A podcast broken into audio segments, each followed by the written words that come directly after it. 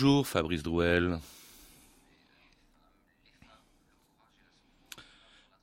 Oui, puisque nous allons parler des femmes dans les camps nazis.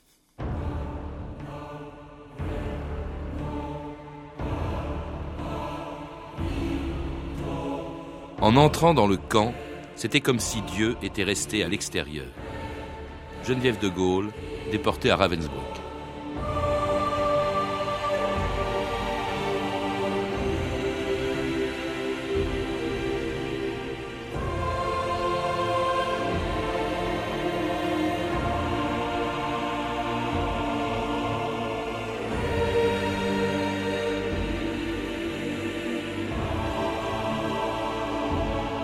2000 ans d'histoire.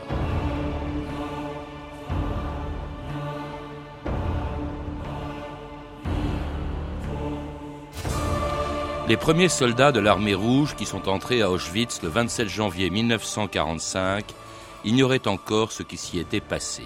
Le camp était presque vide et les rares survivants qui s'y trouvaient étaient trop faibles pour avoir suivi les déportés que les SS avaient entraînés avec eux dans leur fuite. Et ce n'est que plus tard, à Dachau, à Buchenwald, à Mauthausen, à Bergen-Belsen ou à Ravensbrück, que les Alliés ont découvert ce qui a fait de la Deuxième Guerre mondiale une guerre sans précédent dans l'histoire. La déportation et la mort dans les camps de concentration et d'extermination du Troisième Reich de millions d'hommes, mais aussi de femmes, juives, tziganes ou résistantes, de toutes les nationalités, et qui, comme les hommes, ont été peu nombreuses à pouvoir revenir de l'enfer, auxquelles elles avaient survécu. À Nuremberg, la France accuse. Une femme maintenant va parler, Marie-Claude Vaillant-Couturier, qui rappellera les souvenirs d'Auschwitz.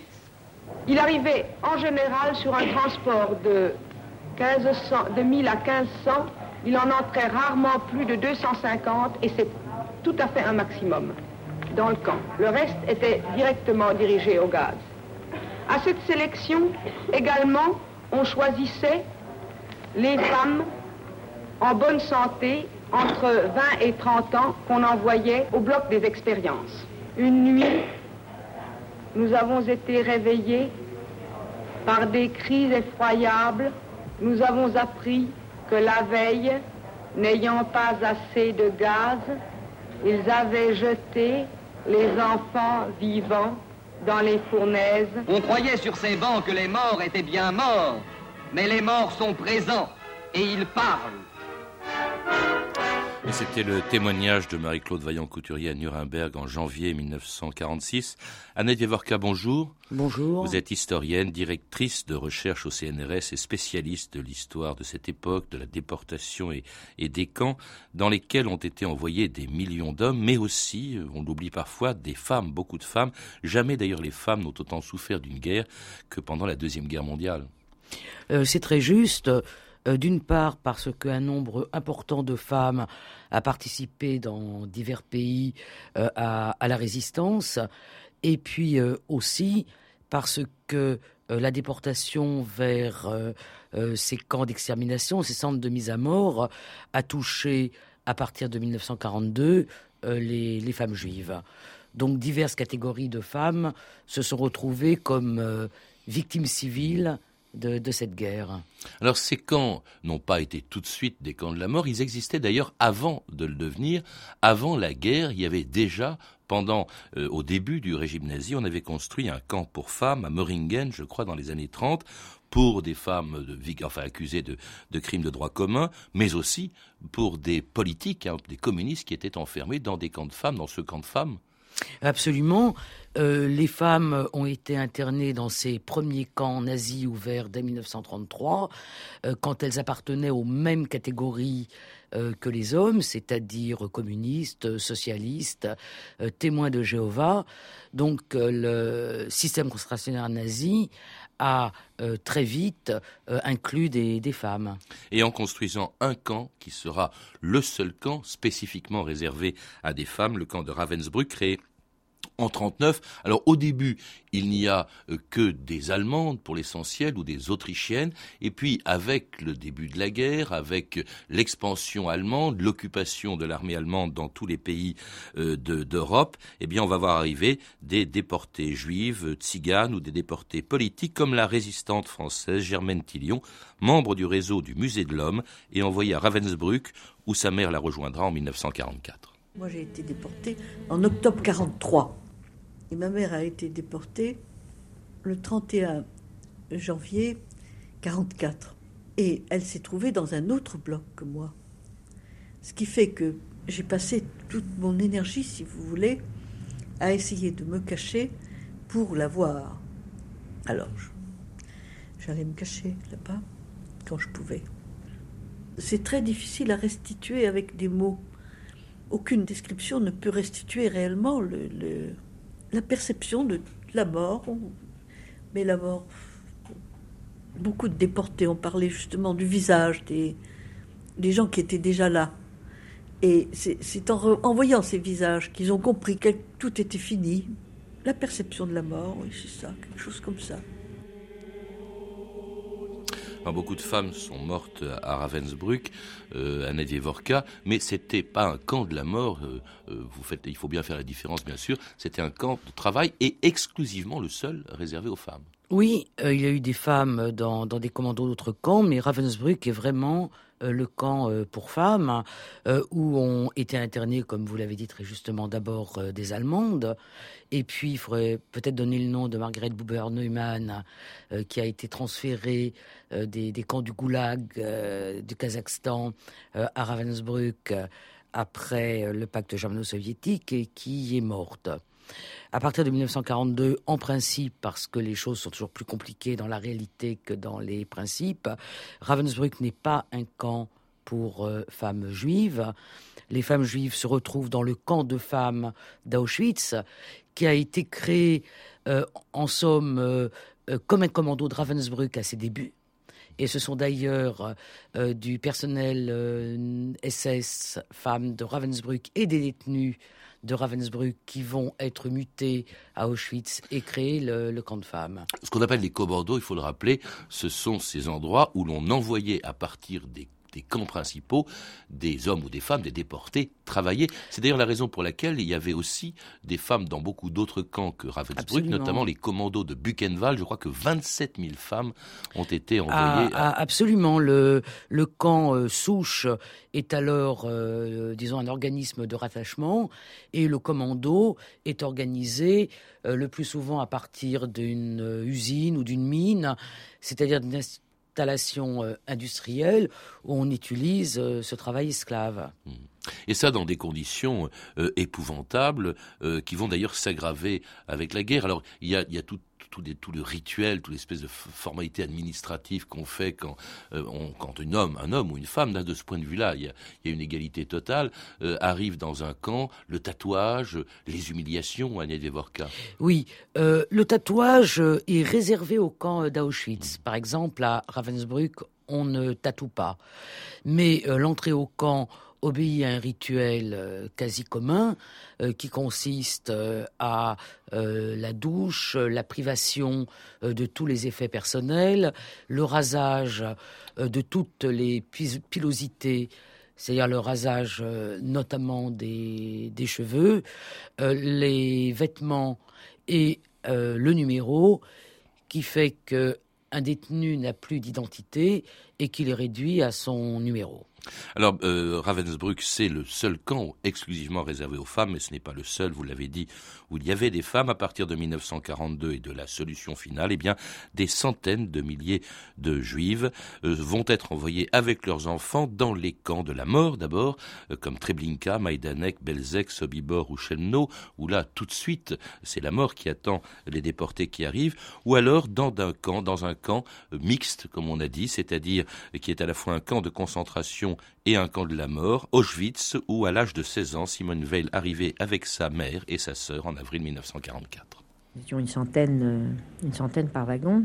Au milieu de la nuit, on arrive et, le train s'arrête. Euh, font des bagnards qui, crient, des SS qui crient aussi. pour qu'on descende très vite, raus, schnell. on ne comprend même pas ce qui se, se passe. Des questions qu'on ne comprend pas non plus et qui vous demandent quel âge vous avez. Et, on comprend ensuite que si vous demandez votre âge, c'est parce que c'était l'âge qui faisait qu'on allait d'un côté ou de l'autre au moment de la sélection. Et puis on passe euh, devant les SS et on dit Ah, mais non, il y a ceux qui vont vers les camions, ceux qui vont aller à pied au camp. Puis nous sommes allés à pied. Puis le matin, très tôt, on a été réveillés. Et, puis, euh, comme c'était aussi euh, le contact un peu plus important avec les déportés que nous n'avions pas jusque-là, ce sont les questions qui ont commencé avec les réponses brutales disant Mais euh, oui, non, les gens qui sont montés dans le camion, euh, à cette heure-ci, ils sont morts. Si vous vous penchez là à travers la fenêtre, euh, vous pouvez voir la fumée. je crois que personne ne peut croire ça.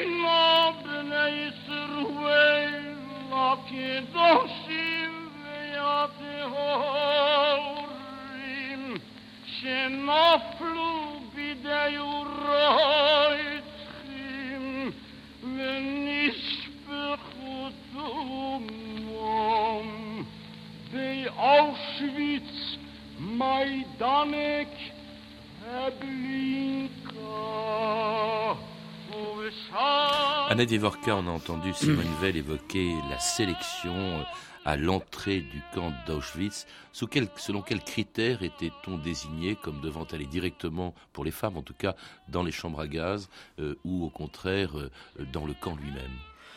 La sélection était aussi euh, évoquée par Marie-Claude Vaillant-Couturier euh, à Nuremberg.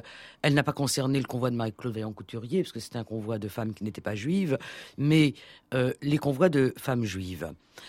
en fait, on sépare ce que les nazis ont déclaré apte au travail, cette expression n'a strictement aucun sens, de ceux qu'ils déclarent inaptes au travail.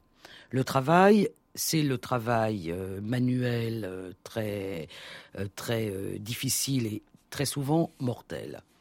En réalité, le nombre de personnes destinées à entrer au camp dépend du besoin des nazis. Parfois, comme dans le convoi de Simone Veil, il y a quelques 200 personnes qui rentrent au camp. Mais d'autres fois, ce n'est qu'une cinquantaine. À partir du moment où le nombre de ceux qui auront une chance, entre guillemets, de survivre est si limitée, on va éliminer tous euh, les jeunes, ceux qui ont euh, l'air, euh, disons, d'avoir moins de, 14-15 ans, toutes les personnes âgées, et puisqu'on parle des femmes, dirigées au gaz, suivant l'expression utilisée par Marie-Claude Vaillant-Couturier, aussi toutes les femmes qui sont visiblement enceintes. Si bien que, entre au camp, une minorité de ceux qui ont été déportés et euh, ceux qui euh, sont, euh, disons, dans la force de l'âge. Le fait d'avoir un enfant, ces femmes aussi, pour beaucoup d'entre elles, et ça rend encore plus dramatique leur, sort, étaient des mères, et celles qui avaient un enfant en bas âge partaient vers les chambres à gaz. Oui, celles qui ne se séparaient pas de leur enfant, car il y a eu des cas où les femmes, ignorant bien évidemment euh, ceux qui allaient se passer se sont séparés euh, de leur ou de leurs enfants. La femme qui est avec un enfant en bas âge était directement envoyée à la chambre à gaz. Alors jusqu'à la dernière minute, on essayait de dissimuler ce qui allait être leur sort, non pas par humanité, mais pour éviter les mouvements de panique euh, dans, les chambres à gaz. il y a eu aussi le sort de ces femmes utilisées, on l'a entendu dans le témoignage de Marie-Claude Vaillant-Couturier, utilisées pour de pseudo-expériences médicales. Absolument. Euh, les expériences médicales, euh, il y en a eu dans tous les camps. Euh, ce n'est pas une spécificité des, des camps d'extermination, mais je crois qu'il y a une spécificité à Auschwitz, c'est que ce sont des expériences de stérilisation, comme s'il y avait une hésitation dans la façon de procéder au génocide. Soit on assassine tout de suite, soit on pratique euh, des euh, stérilisations massives. Et euh, un certain nombre de femmes juives et tziganes ou de très jeunes filles ont été ainsi stérilisés à Auschwitz. Alors le nombre de morts va augmenter avec la guerre, avec la multiplication euh, des, camps de la mort, euh, et puis euh, même de certaines chambres à gaz comme celle qu'on va installer à Ravensbrück début 45, où Germaine Tillion allait perdre sa mère. On faisait des sélections à Ravensbrück depuis le début de janvier, et les femmes qui étaient prises, soit parce qu'elles avaient l'air âgées, soit parce qu'elles avaient l'air malades, soit pour n'importe quelle raison, n'importe quelle fantaisie des SS, étaient enlevés et emmenés dans ce petit camp qui était à, à 10 minutes de marche de Ravensbrück. Et on pouvait suivre à l'oreille le tracé du camion. Et on voyait les femmes partir. Bon, il n'y avait pas l'ombre d'un doute. Les commandants du camp l'ont raconté dans le plus grand détail. Il leur est même pas venu à l'esprit, à eux, qu'ils pourraient le cacher. Parce que vous avez perdu votre mère à, quel moment? Exactement le, le 2 mars 45. Lorsqu'on a su qu'il allait y avoir un appel spécial dans le camp, deux de mes, camarades sont arrivés, ouverts la fenêtre, et ont dit à la fenêtre que ma mère avait été enlevée pendant l'appel de ce jour-là.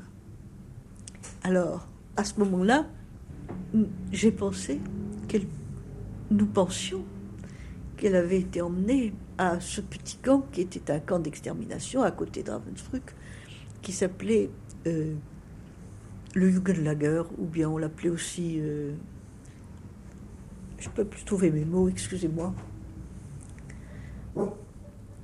Et alors, à ce moment-là, nous ne savions pas encore que la chambre à gaz fonctionnait.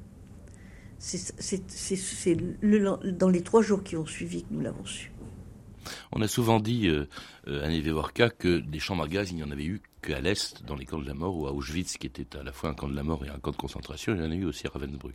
Oui, euh, dans son dernier ouvrage, Nuit brouillard, Sylvie Depergue reprend tout le débat qui a opposé notamment Germaine Tillon à la première historienne, on est 8 mars, on va rendre hommage à une historienne qui a écrit sur le système concentrationnaire, Olga Wormser-Migaud.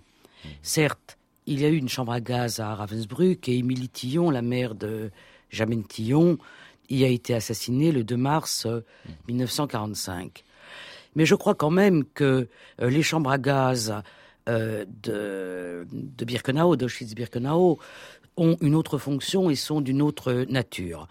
La chambre à gaz de Ravensbrück a été installée dans les premiers mois de 1945 et 4000 femmes, dont 2000 euh, femmes juives, euh, y ont été assassinées.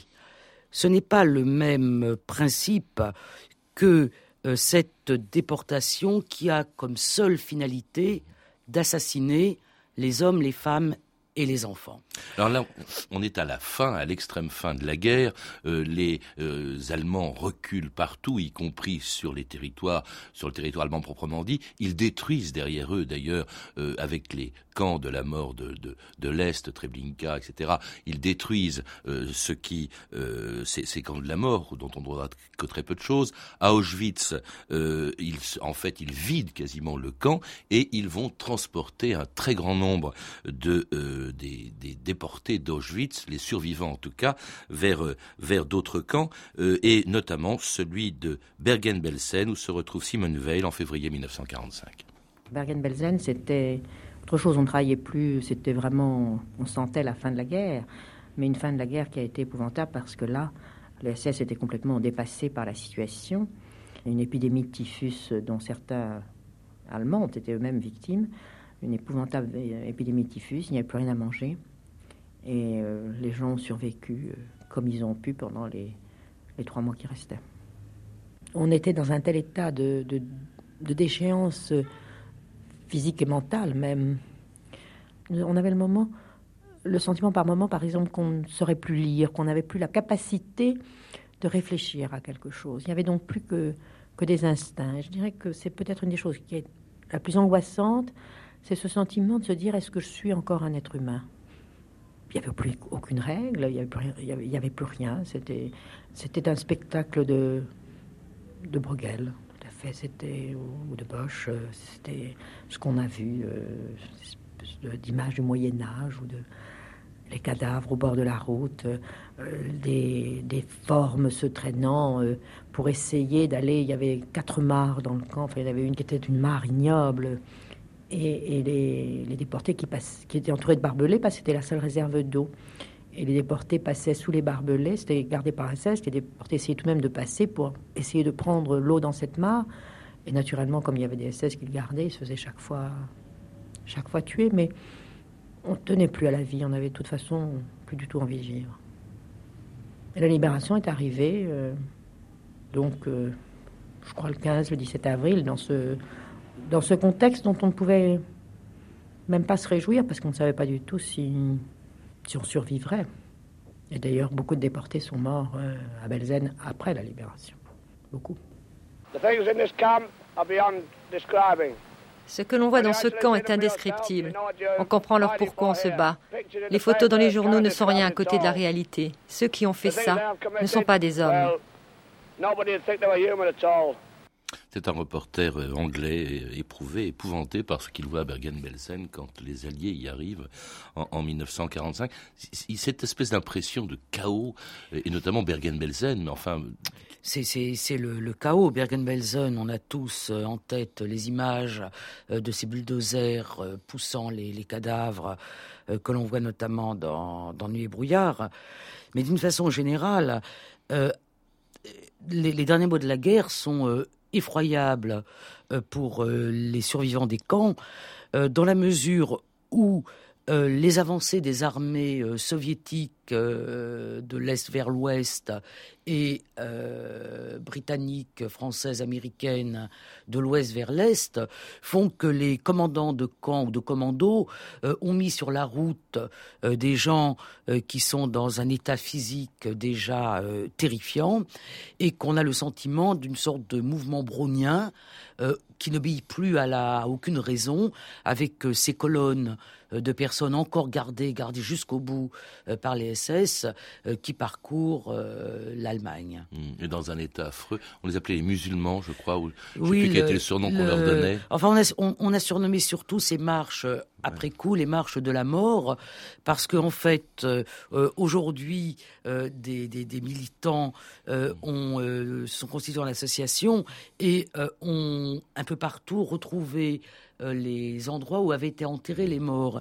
Et on s'aperçoit que euh, ce chemin, ces marches de la mort sont vraiment des marches de la mort, puisqu'en fait, euh, elles ont semé leur lot de cadavres le long des routes. Ce qu'il y a d'affreux dans ce que disait Simone Veil, c'est l'absence totale de joie au moment où arrivent les Alliés. On n'avait plus envie de vivre, etc.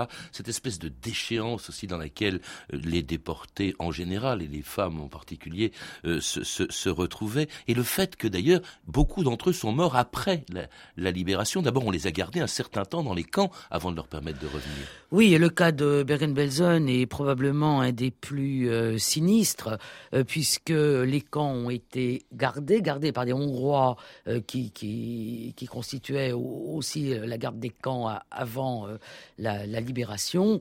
en fait, la crainte des armées, surtout des armées anglaises et américaines, était la crainte d'une épidémie de typhus. Donc on a consigné les déportés. On les a aussi fort mal nourris euh, puisque rien n'était préparé euh, pour euh, leur libération, si bien qu'on a continué à mourir dans les camps. Il y a d'ailleurs à, Auschwitz un petit cimetière. On a procédé à l'inhumation de, de 400 ou de 500 morts après la libération euh, d'Auschwitz. Et c'est ce qui explique donc le retard. Il y avait aussi les problèmes de communication, de moyens de transport, le retard avec lequel les déportés sont, rentrés dans leurs pays respectifs et les Français euh, euh, au moment, à peu près au moment où de l'armistice qui mettait fin à la guerre en Europe. Paris accueille de son mieux ses survivants, prisonniers et déportés. Quelques formalités indispensables, et ils vont retrouver cette vie qu'ils ont quittée depuis des mois ou des années. Des femmes aussi ont souffert ce martyre. 300 survivantes du camp de Ravensbrück sont rentrées. Rien ne peut racheter ni compenser les souffrances de ces hommes et de ces femmes. Mais nous avons un devoir envers eux et envers ceux qui ne reviendront jamais, ne rien oublier. C'est une des périodes où j'ai le moins de souvenirs euh, visuels. Germaine Tillion. si je voulais représenter cette période, je me représenterais comme, euh, je ne sais pas moi, un hibou jeté à midi, place de la Concorde. Quelque chose de cet acabit-là. L'impression de vivre dans, dans, le noir, oui. Tous mes souvenirs sont couverts d'un voile noir. Simone Veil. On nous regardait euh, drôlement, et nous-mêmes on trouvait ces gens, ce monde dans lequel on revenait, euh, bizarre. On rentrait euh, dans un pays, dans un monde où les gens s'étaient organisés, sans nous. Et que s'il y avait eu quelques initiatives de solidarité, d'affection, de gentillesse, de douceur, ressenti une indifférence et une incompréhension et on était exclus du monde. Et peut-être que nous-mêmes, nous ne sentions plus dans ce monde. Quand on demande à un survivant, une survivante en l'occurrence des, des camps, le souvenir qu'il a gardé euh, de son retour, il parle toujours au fond de, de l'amertume qu'il a éprouvée malgré la fin de ses épreuves, malgré la libération, malgré le retour dans son pays. Il y a d'abord le décalage entre la libération de la France, euh, en gros, disons, euh, août 44, et ce retour qui s'échelonne à partir d'avril 1945. Et puis surtout, euh, en ce qui concerne les déportés juifs, ils rentrent et ils n'ont plus rien. très souvent, ils sont seuls. la famille n'a pas survécu. Euh, la, mère de Simone Veil est morte à Bergen-Belsen. La mère de Simone Veil est morte à Bergen-Belsen. Le père et le frère de Simone Veil euh, sont morts à Kaunas. Donc euh, il rentre. Donc elle, elle est rentrée orpheline. Et très souvent aussi, les appartements sont occupés, les ateliers ont été, comme on dit dans le jargon nazi, arianisés. Il y a donc réellement euh, un euh, sentiment euh, d'autant plus grand. On a peine à imaginer aujourd'hui le témoignage d'un survivant est justement sacré. On l'écoute avec un extraordinaire respect et une très grande attention. Or, en 1945, quand il rentre, on ne veut pas les entendre. il y a comme un désir de tourner une page sans même que cette page soit écrite ou soit euh, entendue et notamment dans le cas aussi des femmes, hein, puisque nous avons évoqué leur présence et leur souffrance dans les camps. C'est à peu près la même, évidemment, que, que, les hommes. Merci en tout cas, Anne Vorka, en cette journée de la femme, de nous avoir rappelé cette euh, histoire. Je rappelle que vous êtes l'auteur de Auschwitz, expliqué à ma fille, euh, aux éditions du Seuil, et Déportation et génocide entre la mémoire et l'oubli, publié chez Plomb. À voir à partir de demain et jusqu'au 20 mai l'exposition Les femmes oubliées de Buchenwald au musée de l'infanterie Montpellier, une exposition dont le catalogue, qui porte le même titre, a été publié aux éditions Paris Musée. Vous avez pu entendre une archive pâtée de 1946 disponible en DVD aux éditions Montparnasse. Les témoignages de Simone Veil et de Germaine Tillion que vous avez entendus sont tirés de l'Histoire en direct diffusée sur France Culture en avril 1988. Toutes ces références sont disponibles par téléphone au 32 30, 34 centimes la minute ou sur le site franceinter.com. C'était 2000 ans d'histoire. À la technique, Olivier Riotor et Michel Béziquian. Documentation Claire Destacan et Emmanuel Fournier. Une réalisation de Anne Kobilac. Demain, l'histoire d'un palais très convoité en ce moment, l'Élysée, la première d'une série d'émissions spéciales de 2000 ans d'histoire que vous pourrez entendre tous les vendredis jusqu'au 20 avril en partenariat avec un numéro hors série du Monde 2 intitulé L'Élysée, anatomie d'un lieu de pouvoir. France Inter et le théâtre de la ville présente jusqu'au 24 mars Homme pour Homme de Brecht, une création